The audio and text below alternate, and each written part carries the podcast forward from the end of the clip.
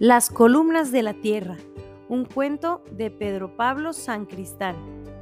Érase una vez un niño que siempre trataba a su madre con gritos e insultos, sin importarle lo mucho que esto la entristecía. Un día, sin saber cómo, despertó en un lugar inmenso y solitario, sentado sobre una roca de la que surgían cuatro columnas que parecían sostener el mundo entero. Estaba ahí solo, cuando al poco vio llegar a una inmensa bandada de cuervos con picos de metal que se lanzaron contra la roca picoteándola con fuerza. Cuando volvió a estar solo, misteriosamente se abrió una puerta en una de las cuatro columnas y de ella salió una niña muy simpática y preciosa. ¿Has venido a ayudarnos? ¡Qué bien! Nos hace falta toda la gente posible. El niño no comprendía y viendo su extrañeza, la niña le explicó. Hmm, ¿así que no sabes dónde estás? Esto es el centro de la Tierra. Estas columnas lo sujetan todo y la piedra sobre la que estás las mantiene unidas. ¿Y en qué quieres que te ayude? dijo el niño extrañado.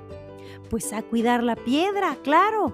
Se te ve en la cara que eres la persona ideal, respondió la niña. Los pájaros que has visto son cada vez más numerosos y si no cuidamos esta piedra, un día se romperá y todo se vendrá abajo. Mm, ¿Qué es lo que se me ve en la cara? exclamó el niño sorprendido. Pero si yo nunca he cuidado una piedra. Ah, pues aprenderás a hacerlo, igual que hasta ahora no lo has hecho. Toma, mírate en el espejo, respondió la niña mientras le ponía un espejo frente a la cara. Entonces el niño se vio reflejado y pudo ver claramente cómo su rostro parecía el de un pájaro y su nariz comenzaba a estar metalizada. Quedó ahí parado, asustado y preocupado sin decir una palabra.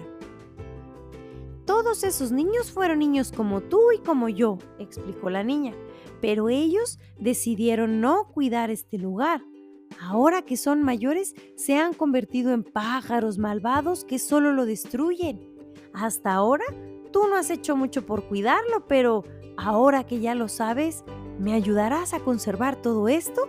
dijo con una sonrisa mientras le tendía la mano.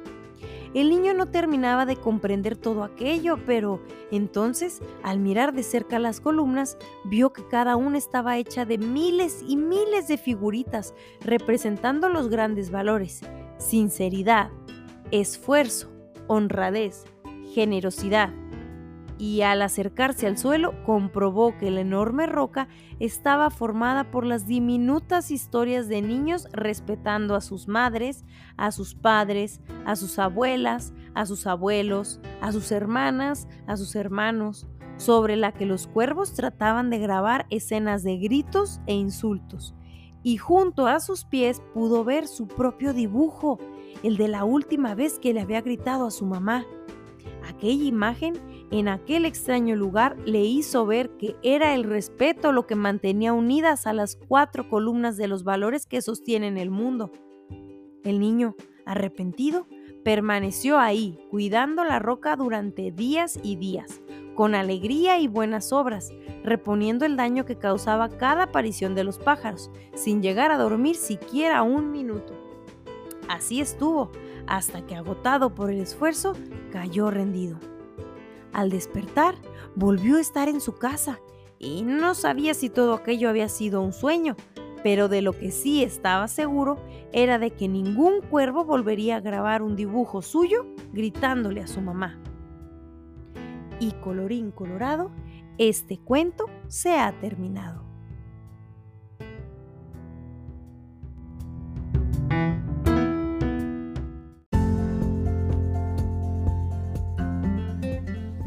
Si te gustó este cuento, déjanos un comentario en esta plataforma o corre a nuestro Instagram, arroba dicotencia, y dinos qué cuento te gustaría escuchar.